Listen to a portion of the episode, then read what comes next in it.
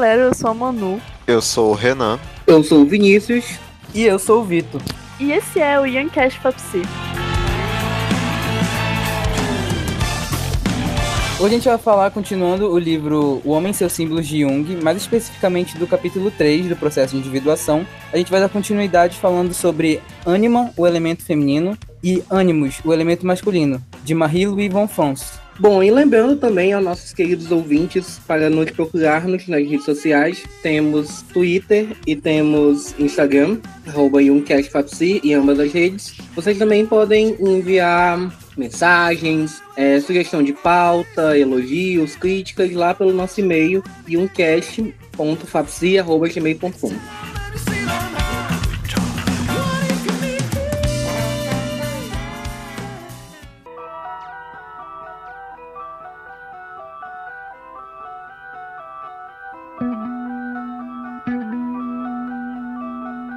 Bom, eu acho que uma boa forma de a gente começar é a gente conceituar que a ânima é o elemento feminino no homem e ânimos é o elemento masculino na mulher. A gente tem um episódio, acho que é o terceiro episódio, que fala um pouquinho sobre isso, que fala sobre as etapas do processo de individuação, se eu não me engano. Então vale muito a pena ouvir, as coisas vão fazer muito mais sentido se você escutar primeiro esse para depois voltar para esse daqui. E Acho que uma coisa que a gente gostaria de destacar a priori é que esse livro, Homem e seus Símbolos, já é um livro relativamente antigo e ele usa termos e usa expressões e conceitos que na contemporaneidade eles não não são cabíveis a gente é, e eles podem ter uma interpretação pejorativa ou uma interpretação preconceituosa e não são legais. Então a gente vai tentar ao máximo um, tentar traduzir o texto para uma coisa que se encaixe no contemporâneo. E lembrando também, acho que uma dica é que para toda vez que você sempre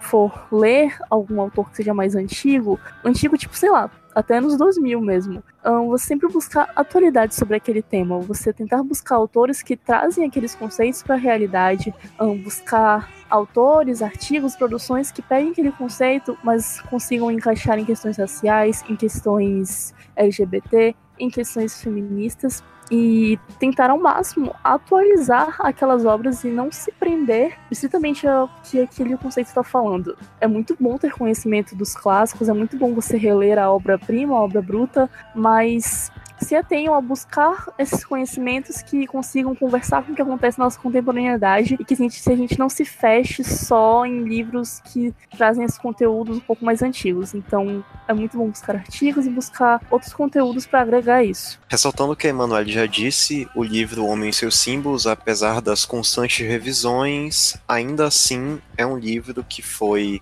escrito em meados do século XX, se eu não me engano, né? Logo ali um ano antes da morte do próprio Jung, e, portanto, ele vai carregar muito da carga social, da carga histórica, da carga contemporânea àquele tempo de forma geral. E o que, que a gente vai ter de contemporâneo naquele tempo? Uma sociedade pós-segunda guerra, onde muitos, muitos conceitos de uma civilização, pelo menos na, na, parte ocidental, né? Muitos conceitos da civilização ocidental estavam cada vez sendo mais fortemente enraizados, principalmente devido à, à vitória dos aliados. Então, a gente vai ter conceitos do cristianismo, conceitos do capitalismo, que vão dar basicamente todo o contexto para essa época, né? E uma dessas coisas que a gente não pode deixar de falar, visto que é justamente sobre o que esse texto vai falar, é sobre a visão que se tinha da mulher nessa época não é desconhecido, eu acho que para a maioria, que pelo menos estudou as questões que envolvem psicanálise e Freud,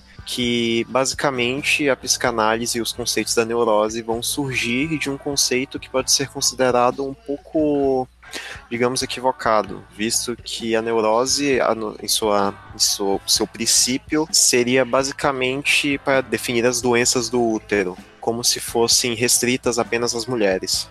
E é com base nisso que a gente quer dar esse. não esse alerta, mas dar essa. instigar esse pensamento. Porque ao mesmo tempo em que o livro O Homem e seus Símbolos, nesse capítulo, ao tratar das partes femininas no homem, das, das partes masculinas na mulher, ao mesmo tempo em que alguns conceitos parecem muito datados, ainda há de tirarmos alguma coisa desse texto, visto que o próprio Jung reconhecia que tudo que ele escrever ali estava apenas sendo um breve ensaio a princípio que as contribuições futuras teriam de reforçar aquilo e até trazer para suas próprias épocas. Portanto, dado esse pequeno aviso, eu acho que o que poderia resumir isso é basicamente algumas ideias podem parecer até de certa forma que ridicularizem a figura feminina e coloquem ela num estado de submissão, é, colocando a mulher sempre como uma, um ser movido por impulso e um, ao mesmo tempo em que ela está próxima de uma espiritualidade mais plena que a do homem, ela também está próxima devido a isso justamente uma irracionalidade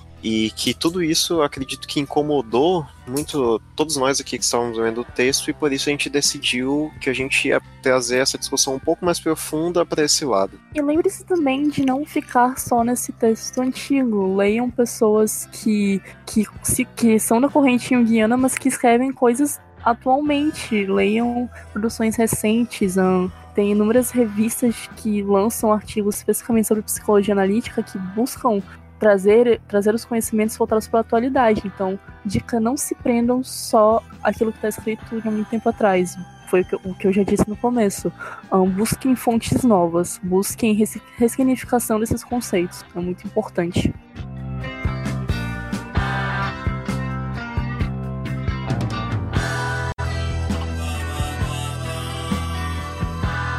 É, ela começa o capítulo explicando o que é a ânima, né? Ânima é a personificação de todas as tendências psicológicas femininas na psique do homem, os humores e sentimentos instáveis, as intuições proféticas, a receptividade ao irracional, a capacidade de amar, a sensibilidade à natureza e, por fim, mas nem por isso menos importante, o relacionamento com o inconsciente. Problemas morais difíceis ou confusos não são invariavelmente provocações pelo aparecimento da sombra, né? A gente já falou sobre a sombra no episódio anterior. Muitas vezes isso emerge em uma outra figura interior. Então, no caso, nos sonhos, se o sonhador for um homem, ele vai descobrir a personificação feminina do inconsciente, e caso seja uma mulher, vai descobrir a masculina, que é justamente essa questão do ônibus e da ânima.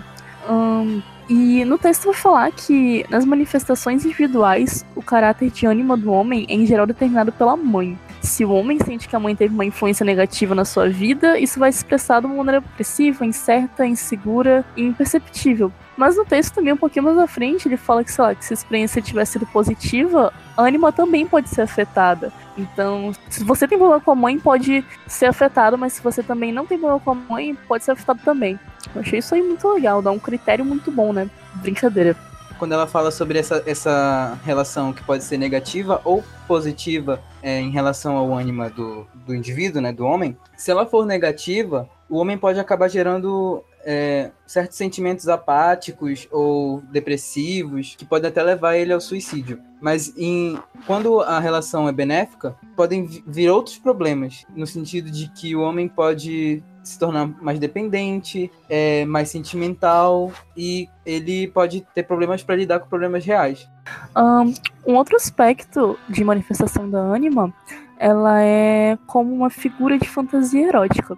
E é um aspecto primitivo e grosseiro da ânima que só se torna impulsivo quando o homem não cultiva sufi suficientemente suas relações afetivas, quando sua atitude para com a vida mantém-se infantil. Essa parte dessa essa associação com figura erótica vai aparecer de novo nos estágios de desenvolvimento da ânima. Então, a ânima nos homens ela tem uma função e assim como todos os, os instrumentos reguladores da psique, acho que dá para usar esse termo, ela vai ter um avanço gradativo que vai caminhar junto com o processo de individuação que esse homem tá. E tem determinado momento da vida que ela vai se, se configurar como, como esse aspecto relacionado mais erótico, mais sexual. Só que isso trabalhado, não trabalhado de uma forma boa, o homem pode vir a ter problemas afetivos e continuar agindo de forma primitiva, bruta e infantil. Então, acho que a gente destaca de novo falando sobre esses processos de individuação, sobre esses processos de reguladores da psique e que vão te ajudar no processo de individuação,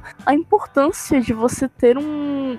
Não só prestar atenção nos sonhos, não só fazer tudo aquilo que a gente tem falado no episódio, mas também a importância de você fazer terapia, né? Acho que de você ter alguém para te ajudar nesses a lidar com esse tipo de coisa, a lidar com as mudanças que a sua psique está sofrendo e buscar apoio profissional. Acho que para os homens, principalmente, é muito mais difícil você ver homens que fazem processos de terapia, que vão consultas psicológicas, porque problemas emocionais são socialmente entendidos como coisas de mulher, entre aspas. Então, acho bom ressaltar a importância dar atenção a homens procurarem ajuda psicológica, porque isso vai ajudar muito no desenvolvimento deles. E quando homens fazem terapia, quando homens se cuidam, quando homens conseguem lidar consigo mesmo, eles também estão ajudando as mulheres. Isso é um ponto muito importante. Uma coisa também que vale a gente ressaltar antes de aprofundar mais no texto seria as características básicas, né, que ditam o que seria um arquétipo.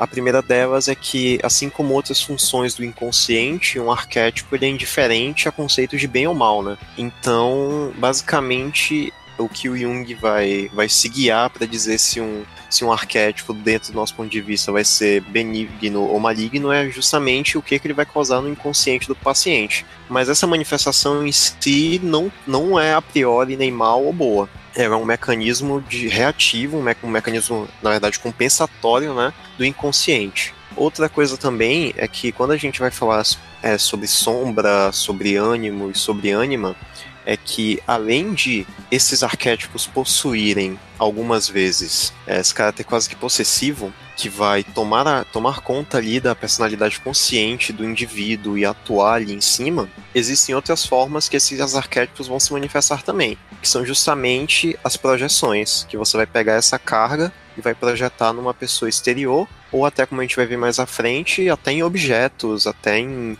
em coisas inanimadas. E por último, mas não menos importante, também é que, como a gente já viu, né, os arquétipos, apesar de eles serem esses resíduos arcaicos, essas matérias primitivas que jazem no inconsciente, eles ainda assim, ainda que essa base é, venha de, de períodos imemoriais, venham realmente do desenvolvimento da psique, da, do cérebro do homem, é, esses arquétipos vão ser tão influenciados por isso quanto também pelo contemporâneo, pelo social. A nossa consciência coletiva, digamos assim, né, o consciente, o, o pensamento que vá, que vá vir a reger aquele, aquele paradigma vai também colaborar para que esses arquétipos tenham diferentes interpretações, se manifestem de diferentes formas dentro daquele aspecto, dentro daquele, daquela parte da sociedade.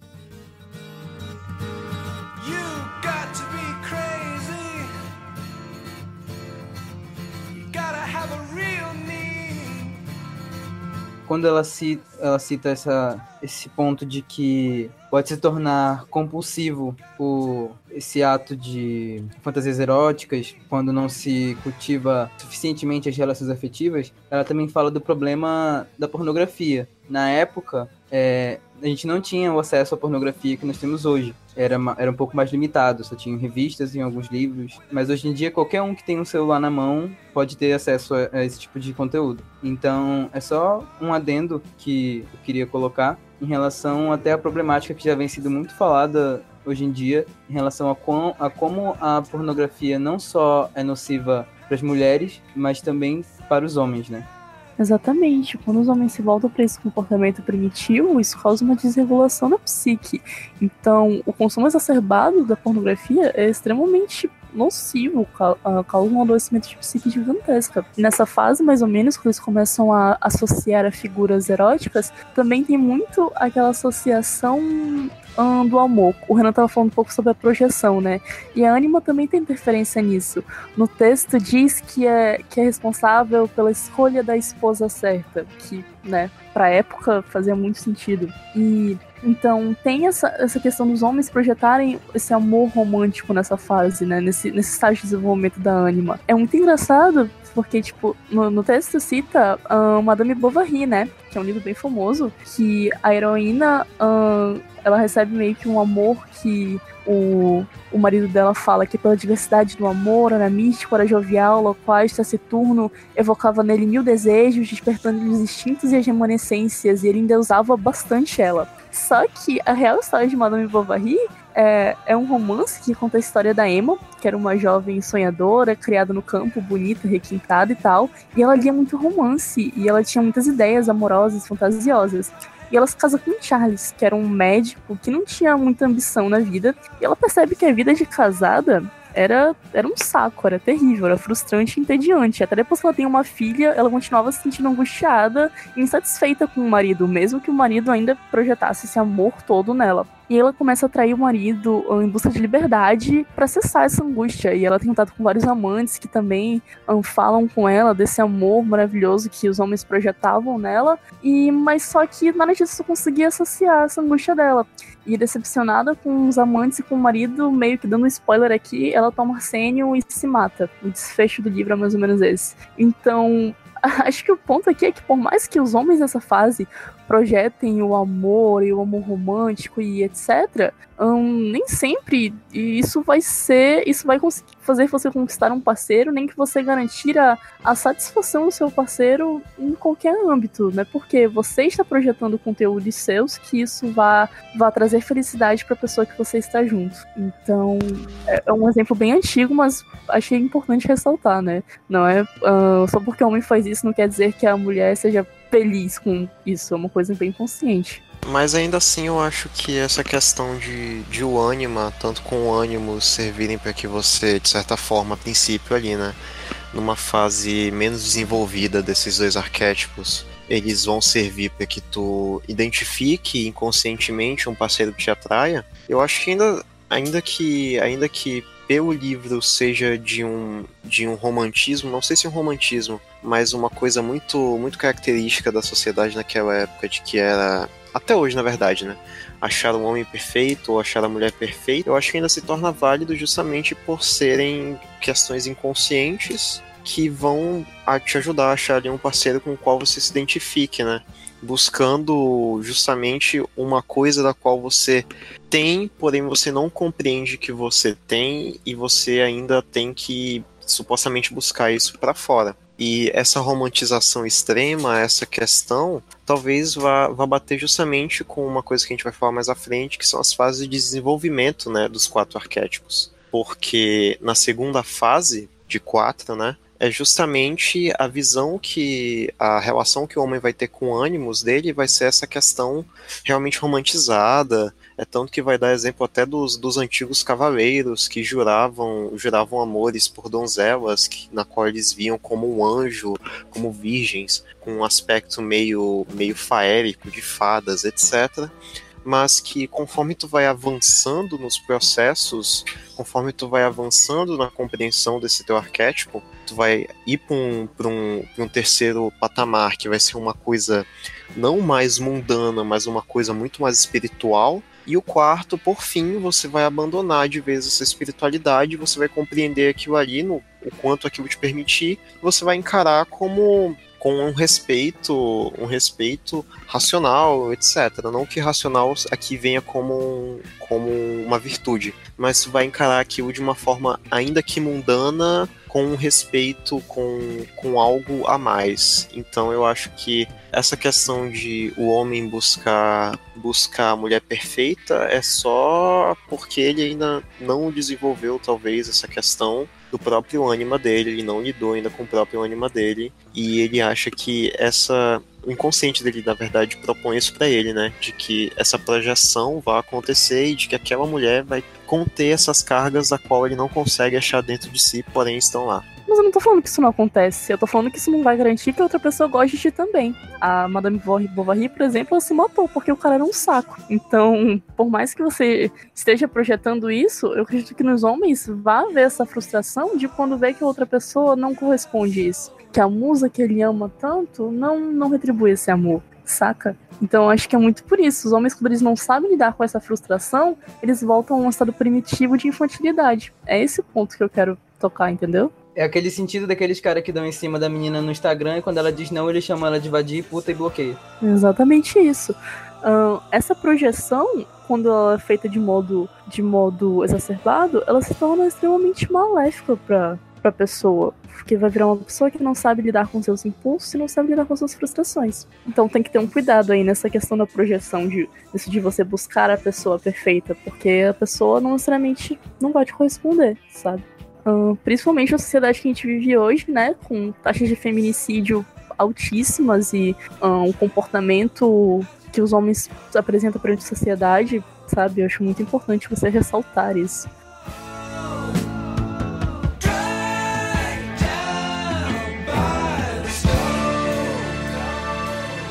Dentro desse ponto de vista dos arquétipos junguianos, vocês podem até me corrigir depois se vocês acharem que eu estou errado, mas ele vai demonstrar essa questão masculina justamente sendo como um princípio solar, discriminativo, ativo, logos, no caso racional, né? E justamente ele vai atribuir essas características ao masculino e ao feminino ele vai atribuir as características de lunar, reflexivo, passivo, eros, matéria, etc, né? E então Tipo, justamente eu, dentro desse ponto de vista junguiano, daria para tirar essa interpretação de que. É, na verdade, até se eu não me engano, é citado isso na, nas primeiras partes do capítulo sobre ânima. Que o ânima, ainda que ele seja essa questão da função compensatória desse arquétipo inconsciente, ele é uma das funções primordiais dentro dos conceitos da psicologia analítica, porque o conflito com o ânima pode realmente levar à morte, tanto por suicídio ou até por, eh, por, pelo que o Jung já, a gente já falou em alguns episódios passados, né, que são aqueles acidentes que são autoinduzidos pelo inconsciente.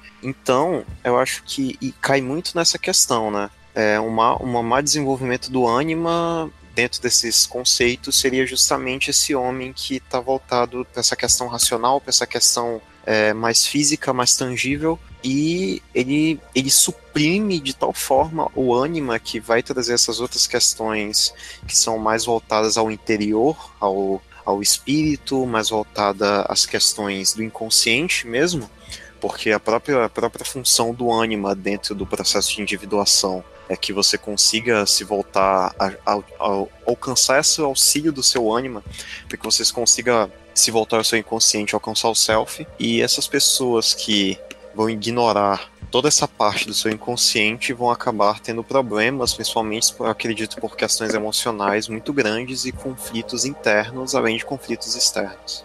Como o Renan falou, a, a Anima, ela assume o papel de guia ou de mediador entre o mundo interior e o teu self. Então ela tá lá para te auxiliar e ela e se ela tiver um desenvolvimento, não um desenvolvimento bem feito, porque cada pessoa se desenvolve de maneira individual, mas de maneira menos nociva possível, vai ser mais fácil você alcançar o processo de individuação e a Anima também ela vai estar expressa nos seus sonhos, né? E esses estágios que a gente vai falar a seguir da sua Anima, de como ela vai se desenvolvendo, se eu não me engano, é como ela vai se apresentando nos seus conteúdos oníricos, não é? Pelo que eu entendi, foi isso. Então você vai ter essa, essa forte apelo ao erótico, mas depois ela vai, conforme você vai se desenvolvendo, ela vai assumindo outras formas. A minha compreensão sobre a manifestação do ânima, como qualquer outro arquétipo, vai se manifestar simbolicamente nos sonhos também, né? Mas eu acho que o ânima em si é tal qual a sombra, se torna muito mais palpável justamente por causa dessas invasões que emergem do inconsciente ao consciente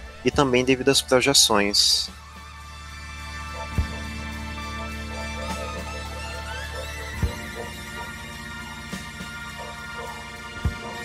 Nesse capítulo, tipo, quem for ler o capítulo vai notar que, pelo menos na parte do ânima, quase todas as páginas têm imagem. E quase todas as imagens ocupam, se não toda uma página, metade da página. E justamente ele vai citar muitos filmes da, da década de, de 40 e 50, ele vai citar muitos livros, ele vai citar muitas obras de arte, algumas com, com conceitos, conceitos não, né, com representações bem profundas que vão mostrar a ânima, é, que vão mostrar o inconsciente como um todo, mas dentro dessas imagens tem um pequeno, uma pequena coisa que eu gostaria de citar, que é sobre aquela questão que eu falei da projeção da ânima em objetos e, e questões animadas. Que vai ter uma figura da, da proa, se eu não me engano, da, daquela parte da frente de um barco, e vai ter também um homem acariciando um carro. E basicamente a legenda dessas duas imagens diz isso. Os homens projetam a ânima em objetos como em mulheres. Por exemplo, uma embarcação é sempre chamada de ela, Acima, a figura de proa do velho clipper inglês Cut Sark. E embaixo, no automóvel, vai ter. O automóvel é também outra espécie de propriedade habitualmente feminizada. isto é, que se pode tomar o foco de projeções da ânima de muitos homens. São acariciados e mimados abaixo como a mais querida das amantes.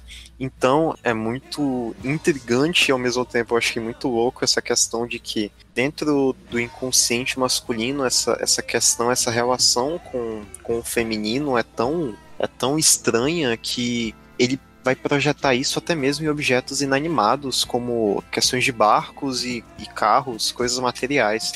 Trazendo para a contemporaneidade, eu acho que a gente teria essa projeção também em armas de fogo, é, computadores também, e poderíamos usar, por exemplo, a explicação porque a porque o vocábulo é feminino, então a arma ou a máquina, enfim. Mas realmente tem um cuidado assim.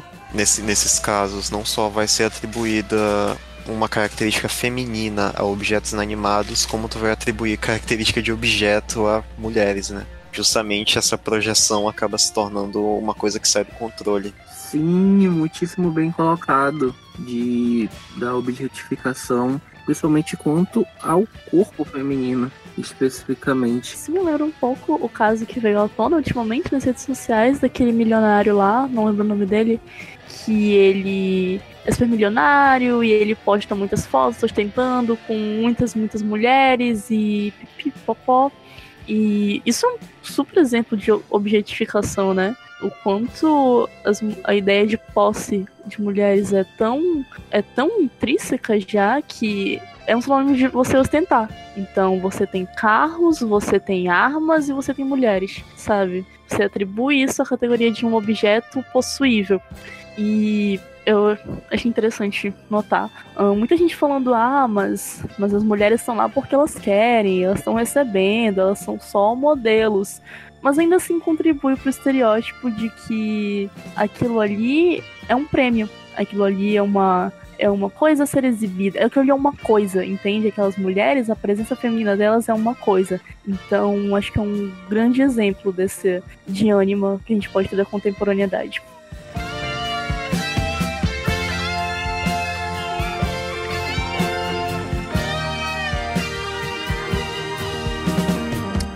Como demonstrou Jung, o núcleo da psique, o self, expressa-se normalmente por alguma forma de estrutura quaternária. O número 4 está sempre ligado à ânima, porque segundo Jung existem quatro estágios de desenvolvimento. O primeiro, ele está bem simbolizado na figura de Eva, que representa um relacionamento puro, instintivo e biológico. Então, não sei, eu, eu consigo associar isso a mais uma coisa que a gente sabe quando você é criança e você vê as coisas de uma forma mais pura, sem a malícia, sem a maldade. Não sei se vocês conseguem traçar esse mesmo paralelo. É, o segundo, ele já é representado pela Helena de Fausto, que ela personifica um nível romântico e estético, só que no entanto também caracterizado por elementos sexuais. Essa parte da Helena de Fausto tem um texto que é o drama alquímico do Fausto de Goethe, o autor, que eu vou pedir pro Sander deixar na descrição, é um texto bem interessante, que fala sobre os paralelos da obra desse autor com a relação da alquimia. Um, o Fausto, né, é uma peça que é baseada numa lenda medieval que meio que fala sobre a decadência do homem, que deixa que se deixa seduzir pelo mal. O Fausto, ele é um homem que tem muito conhecimento sobre medicina, ciências, filosofia, questões jurídicas, mas ainda assim ele sente um vazio e ele quer mais sabedoria. Então ele faz um pacto com um demônio, o Mephistófeles. Só que anteriormente, o Mephistófeles tinha apostado com Deus a alma do Fausto. E Deus achava que, mesmo com a tentação desse demônio, o Fausto não iria ceder, porque era uma pessoa tão iluminada, com tanto conhecimento, que ele não sucumbiria à provocação. Então Deus deixa o Mephistófeles ir tentar ele. Uh, e esse estudo fala, esse, esse texto na verdade fala, uh, que na história o autor, de modo subliminar, usa aspectos alquímicos e a peça acaba falando sobre os processos de transformação operando na alma humana do Fausto e as transformações sociais que estão acontecendo no contexto da época. O ponto que eu quero chegar é que o Mephistófeles dá o conhecimento pro Fausto, né? E quando ele dá o conhecimento, isso faz com que as emoções dele que antes eram reprimidas venham à tona. E ele tinha tanto conhecimento, mas em contrapartida ele, ele não ligava para os sentimentos dele, era uma coisa que ele reprimia. Então, quando essas emoções todas emergem, é, ele se comporta de uma forma adolescente, infantil e desentregada. E com isso, a malícia e a astúcia dele, ele começa a perseguir uma jovem da cidade, uma jovem virgem, que era Margarida. Ele, ele acaba corrompendo ela, entre aspas, né? Ocorre um estupro.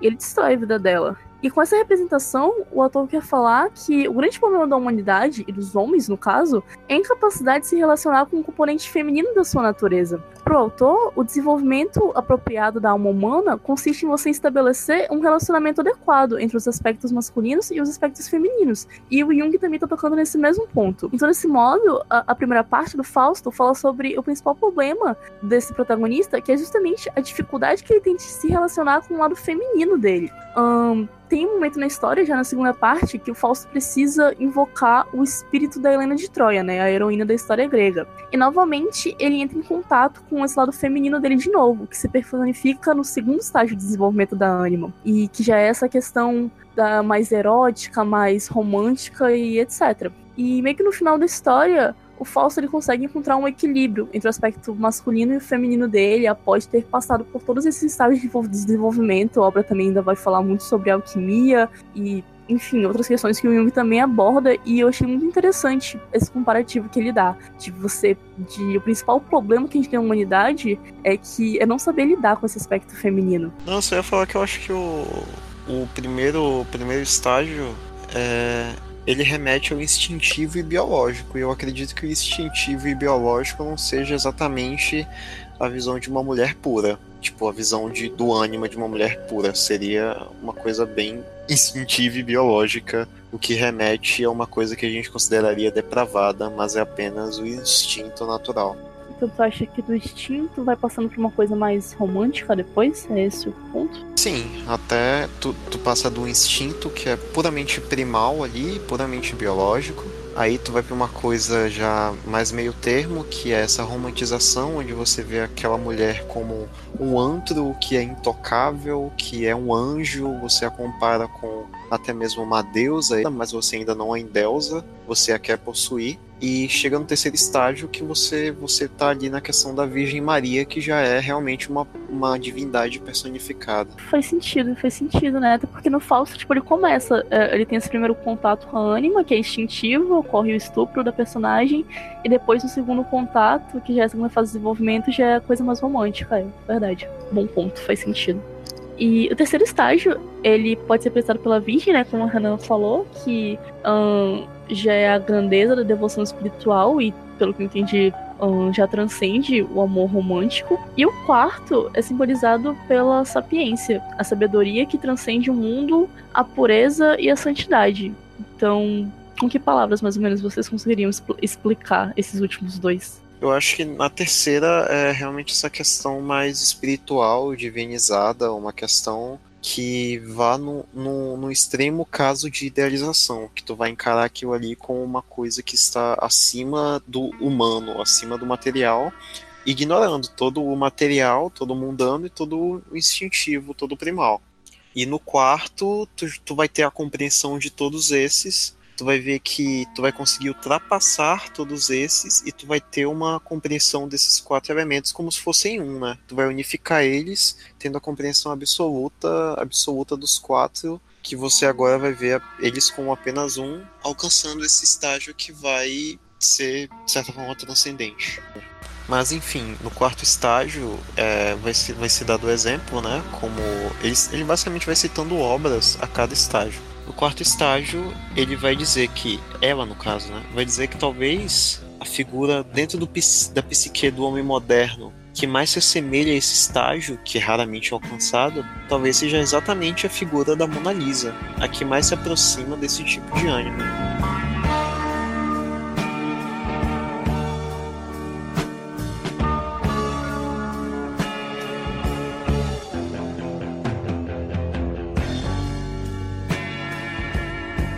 Agora a gente vai falar sobre o, o que se refere ao ânimos, que é o elemento masculino interior das mulheres. E ele aparece mais comumente como uma convicção com voz forte, masculina, insistente, ou impõe as outras pessoas por meio de cenas violentas e reconhece facilmente a sua masculinidade encoberta.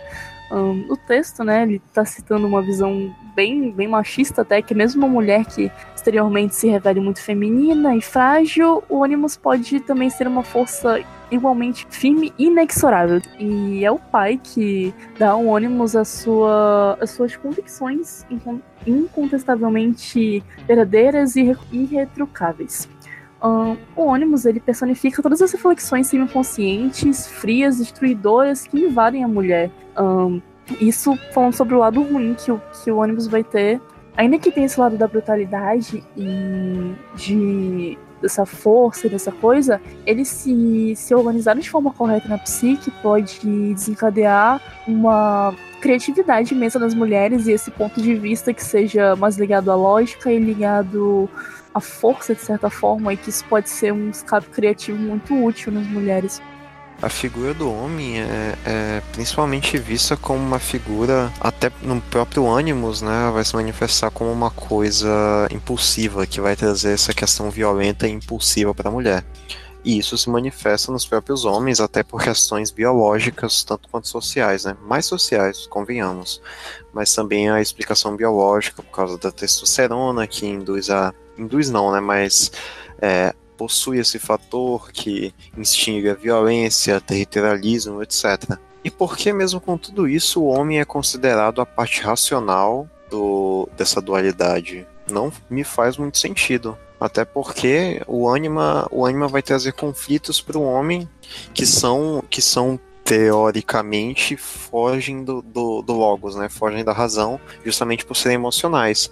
Mas quando se trata de ânimos na, na mulher, ele vai, não vai trazer, tipo, uma hiperracionalidade, ele vai trazer impulsos, ele vai trazer é, tantas, tantas emoções como que o ânima traz para o aspecto masculino. Então eu, eu, eu realmente não consigo compreender, do meu ponto de vista de homem, que, que os homens são considerados racionais. Eu acho que é como o Mano falou, existem é, dois pontos. Ele pode trazer essa impulsividade, assim como ele pode gerar a criatividade, que por sua vez pode vir acompanhada da lógica. Eu acho que essa questão é muito em contraponto de que quando você associa que mulheres têm essa capacidade quase mística de intuição, os homens automaticamente não vão ser assim.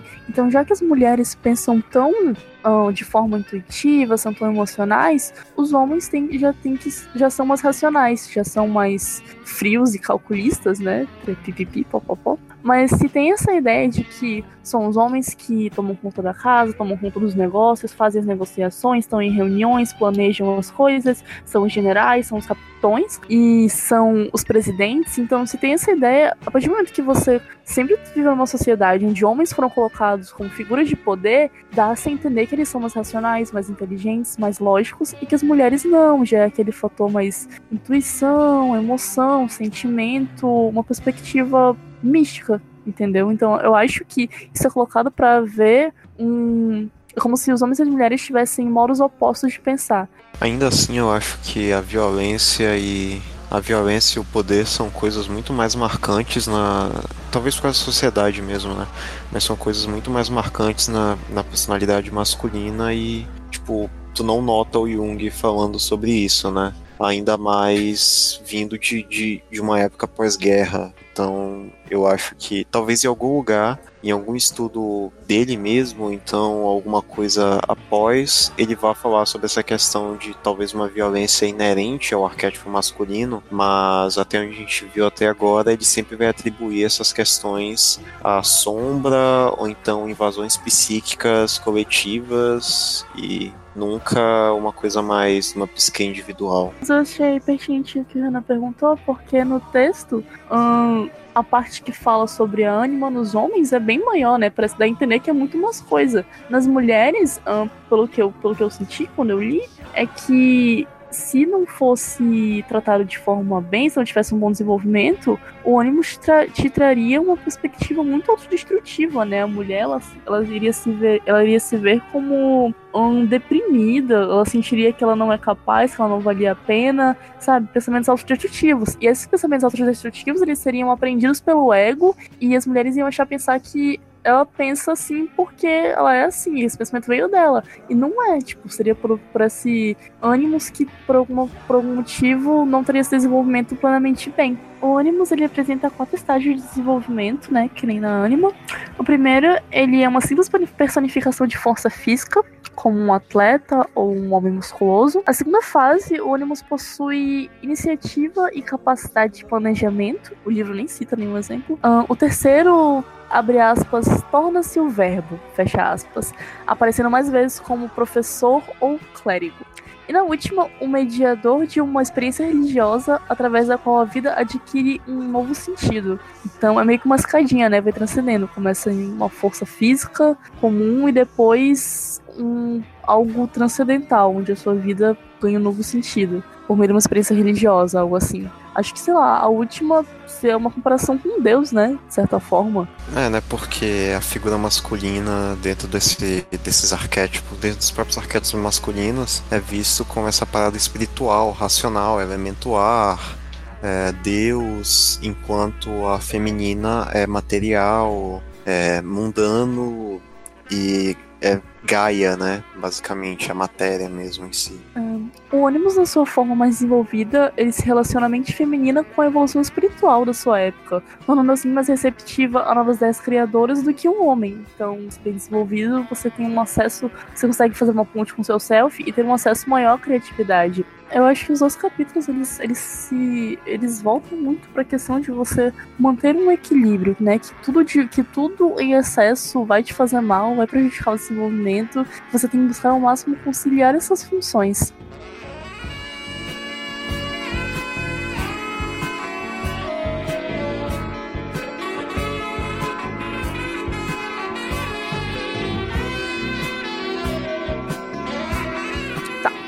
Nesse episódio e nesse, nesse texto do livro, foi muito utilizado os termos homens e mulher, né, se referindo a homens cis e mulheres cis, um, porque era o contexto da época, como a gente falou no começo, e tá assim, mas procurando, a gente encontrou um artigo, tipo, você vai deixar na descrição também, que é Expressões da Sexualidade, um olhar junguiano, que é da Analia Alfrant, se eu não me engano. E ele vai trazendo um paralelo sobre essa, entre aspas, heteronormatividade que a gente tem no nosso consciente coletivo. Então, começa. Eu, isso aqui é um resumo do artigo. Começa um pouco falando sobre os primórdios, né? Que a nossa cultura judaico-cristã associa o princípio masculino ao solar, ao discriminativo, ativo, ao, ao é ativo, e o feminino, o lunar, o reflexivo, o passivo, o eros, a mulher. Que a gente vive uma cultura patriarcal e uma supervalorização do masculino. Se a gente voltar bem bastante, né, na nossa na época da colonização, lá em 1500, no descobrimento do Brasil, você vai ver que era muito comum, isso dando uma história agora sobre a relação das mulheres no Brasil, lá no começo. É, no história da colonização a gente vai ter o estupro das mulheres indígenas pelos colonizadores, né? Vai ter o pessoal que veio catequizar a gente e via toda a cultura indígena como algo vergonhoso, algo relacionado ao demônio, e enquanto os colonizadores, os homens que não, não eram os padres, estupraram as mulheres indígenas. Um pouco depois você tem a escravidão, que a condição desumana que as mulheres negras eram submetidas era se pá, pior até do que com as mulheres indígenas, era terrível, desumano, e isso hoje em dia reflete muito nas formas de preconceito que existem na nossa sociedade. E tudo isso estava acontecendo com o domínio da Igreja Católica, né? A homossexualidade é vista como um crime perante o rei, perante a coroa, perante Deus. Já a partir do século XIX, a medicina vem e ela ocupa esse lugar que a igreja tinha, né? E agora você tem a ascensão da ciência e começam vários estudos sobre a reprodutividade, sobre o corpo humano. E foi concluído que o orgasmo feminino era completamente desnecessário, que você conseguia reproduzir mesmo sem que a mulher tivesse um orgasmo. E nessa época a sociedade reprimiu ao máximo tudo que era relacionado ao prazer sexual e à sexualidade em geral que as boas mulheres elas deveriam ser puras, doces, submissas, quase uma Virgem Maria, né? Como a gente pode pegar nos textos e ver os comparativos que ele faz, que o Jung faz, que a autora faz. E caso contrário, caso a mulher não seguisse esse, esse padrão casto, ela era uma doença, ela era histérica, ela era ninfomaníaca, né? Como o, o Freud propõe aí sobre as questões da neurose. Então, havia essa mulher casta, que era mãe dos filhos, e havia a prostituta, que ela seria a mulher responsável por dar prazer. E isso reflete nossa psique coletiva até hoje. Você pensar no modo como os homens se comportam, no modo que homens enxergam as mulheres, no modo que as mulheres são inseridas na sociedade. A relação homossexual nessa época, ela meio que deixava de virar um crime para ser transformado em doença né? Que é a questão do homossexualismo, visto como uma patologia. Então, a pessoa homossexual ele não era mais preso na cadeia, mas sim em clínicas e em manicômios. Isso deixou de ser considerado uma patologia em 99, então é bem recente, bem recente mesmo. E só foi lá pela década de 60 que foram lançados os primeiros anticoncepcionais, né? Que davam às mulheres a possibilidade de ter algum tipo de liberdade em relação ao sexo, só na década de 60. Uh, voltando pro Brasil, um pouco depois iniciou os primeiros movimentos pelos direitos gays, acho que lá pela década de 70, e um pouco depois as lésbicas, elas se juntaram ao movimento. Nos anos 90, adentraram os travestis e os transexuais, e no início dos anos 2000, os bissexuais. Vale lembrar que esse podcast aqui tem uma representatividade bissexual imensa. Vários bis aqui. E até o começo do século XX tem uma definição muito rígida do que, que é ser homem e do que, que é ser mulher. Então, havia até uma perspectiva uh, do masculino do, no dominante e do feminino passivo, né? Tipo, a bicha era o cara passivo da relação, mas o homem que transa com a bicha não era, entende? Ele não era pejorativo. É, o pejorativo era você ser o submisso, era você ser o dominado. As lésbicas também, né? A sapatão era a mulher ativa da relação. A, a, a mulher mais feminina não, não era atribuído a isso. E Além do sexo anatômico, há também a questão da identidade de gênero e da sua orientação sexual, sendo que a identidade de gênero ela tá ligada à forma que a pessoa se define, sendo homem, mulher, não binário ou bigênero. E a orientação sexual é sobre como você expressa a sua sexualidade, o seu desejo, a sua atração afetiva sexual, se você é homo, se você é bi, se você é pan, etc. E também existe a comunidade sexual, né? É sempre um lembrar. Que define a sexualidade como uma orientação sexual. Ou seja, eles não sentem atração sexual por outras pessoas, mas eles podem ser heteroromânticos, birromânticos, panromânticos e etc. E o ponto que eu quero chegar é que hoje em dia tudo isso é colocado como muito novo, sabe? Tipo, o pessoal fala, ah, na minha época não tinha isso. Isso daí é sexualidade que inventaram agora. Não sei o que, não existe bissexual. Não sei o que, isso aí é tudo invenção do jovem. Mas o ponto do artigo é te questionar: será mesmo que isso só foi inventado agora? Será mesmo que isso só veio à tona por ser modinha? E o artigo puxa, abrindo aspas, que a maioria dos deuses cosmogônicos, pasmem, tem uma natureza bissexual. O hermafrodita é a imagem e união dos opostos. Abre aspas. A maioria dos deuses cosmogônicos, pasmem, tem uma natureza bissexual. O hermafrodita é a imagem e a união dos opostos. Está presente na indiferenciação inicial da totalidade, mas aponta também para a meta da individuação, o processo de desenvolvimento do self de um estado inconsciente para um estado consciente. Por isso, o lápis Philosophorum na alquimia está no início e no fim do processo, os opostos presentes em suas potencialidades iniciais e sua integração final. O Hermes, por exemplo, é um símbolo da prima matéria e seu agente transformador. E muitas vezes ele é retratado como Afrodita, a imagem que reflete a natureza da divindade, que é um todo em um. No hinduísmo, a gente vai ter a fusão da Shakti e da Shiva, que é representada por pela união sexual entre eles ou por uma figura com dois sexos, metade feminina e metade masculina. A Shiva e a Shakti unidas formam um absoluto não manifesto, que é Brahma, eu acho, que se pronuncia assim. A criação do universo acontece quando Shiva e Shakti se separam, com o surgimento da dualidade. E nessa mitologia há muito aquilo do equilíbrio de ambas as partes, né?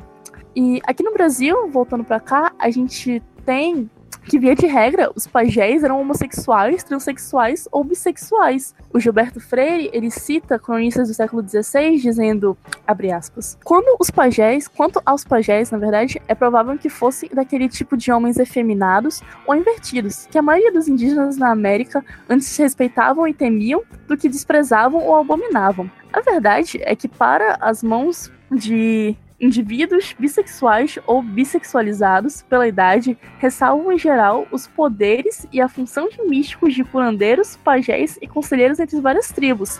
Então, quando acho que consegui absorver aqui é que quando esses pajés eles conseguiam manter um equilíbrio entre o seu lado masculino e o feminino, eles conseguiriam ter o contato com as divindades, né? E também tem a mitologia africana, com o orixá Oxumaré, que ele é vidente e curador. E de acordo com algumas visões, ele vive metade do ano como um homem e outra metade como uma mulher. E Oxumaré tá ligado à imagem da serpente do arco-íris, né? Tá ligado à força vital, ao movimento e à transformação. E o ponto aqui é que em diversas mitologias, há muitos e muitos, muitos anos atrás, nunca foram heteronormativas. Nunca houve a questão de, de tratamento de homem ou mulher. É sempre muito mais diversificado do que a nossa mente tem hoje em dia. Então, não faz sentido a gente se prender a, a simplesmente o conceito de homem cis e mulher cis, sendo que no mundo todo há diversos tipos de pessoas e há diversos tipos de, de expressões da sua sexualidade, do modo como você se entende. E vai muito além de, do que o livro propõe e comportamentos muito além do que, do que os padrões que a sociedade encaixa. E acho que o que eu consegui compreender do texto é que quando ele fala sobre feminino e masculino, o Jung não está falando necessariamente sobre a figura do homem e sobre a figura da mulher. Ele usa o termo masculino para se referir ao, a você ter um lado racional, a você ter um lado mais solar, a esse lado ativo, mas não que o homem seja assim, mas sim o termo masculino seja uma palavra para se referir a esses conceitos. E feminino é a mesma coisa. Não é que todas as mulheres vão ser reflexivas e passivas e intuitivas, mas o termo feminino também vai ser um sinônimo de intuitivo e de lunar, de reflexivo, mas não que todas as mulheres vão ser assim, entendeu? Eu acho que foi isso que eu consegui absorver muito da obra do Jung.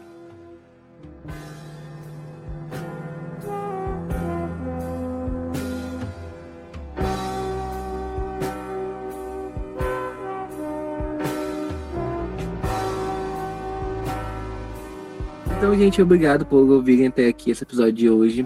Nossos agradecimentos especiais a Emanuele pelas suas falas muito competentes. Esse é o penúltimo episódio do processo de individuação. Teremos mais um. Só lembrem-se de sempre acompanhar as novidades nas nossas redes sociais, no Instagram, no Twitter. Vão lá, é, divulguem, elogiem, façam críticas, interajam com a gente, que a gente responde assim que possível. E é isso. Obrigado.